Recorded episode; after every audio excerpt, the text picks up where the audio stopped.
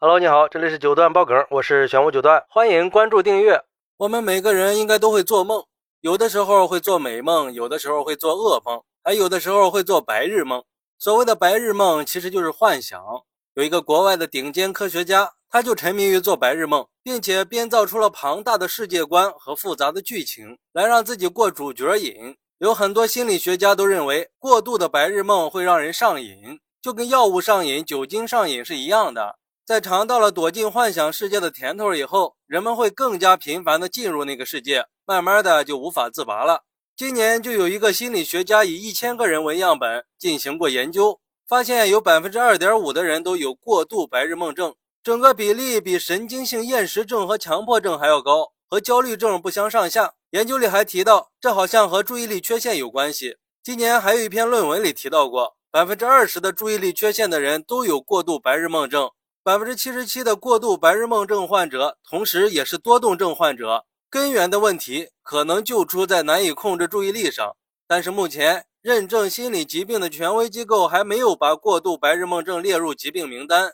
有心理学家和科学家都表示，是时候更新精神疾病诊断和统计手册了。现在的信息已经足以说明它是心理疾病了，必须要重视。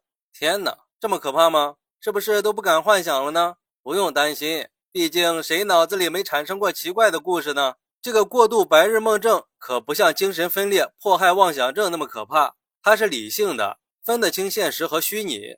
它也不是强迫症、抽动症那种完全不能自控的病，患者可以拒绝进入幻想，只是会难以抵制诱惑。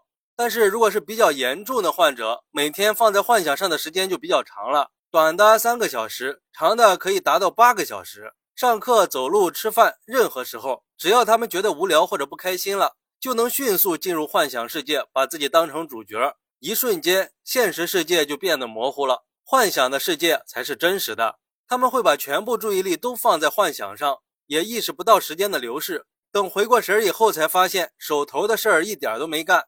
我举几个例子吧，比如说一个不太严重的女士，她喜欢幻想自己在宇宙里航行的故事。故事的每一个情节，他都能记得清清楚楚。如果写成小说，应该有几百万字了。但是随着他的幻想时间越来越长，他就觉得非常的疲惫，精力完全不够用。意识到不对劲以后，他就强制性的把幻想时间限制在每天一个小时左右，就当是每天的娱乐了。不过他算是比较幸运的，他还能够自我控制。但是有些人不行，比如说这个人，他每十分钟就要进入一次白日梦，在他的世界里，现实生活几乎是不存在的。他自己也控制不了，但是他觉得世界上没有比做白日梦更让人愉快的事儿了，以至于有一段时间严重的影响了他的学业和人际关系，甚至是日常饮食。因为有时候就算是饿得要命，也要推迟两三个小时再吃饭，哪怕饭菜就摆在眼前。这么做就只是因为脑海里的剧情发展的太精彩了，他不想按下暂停键。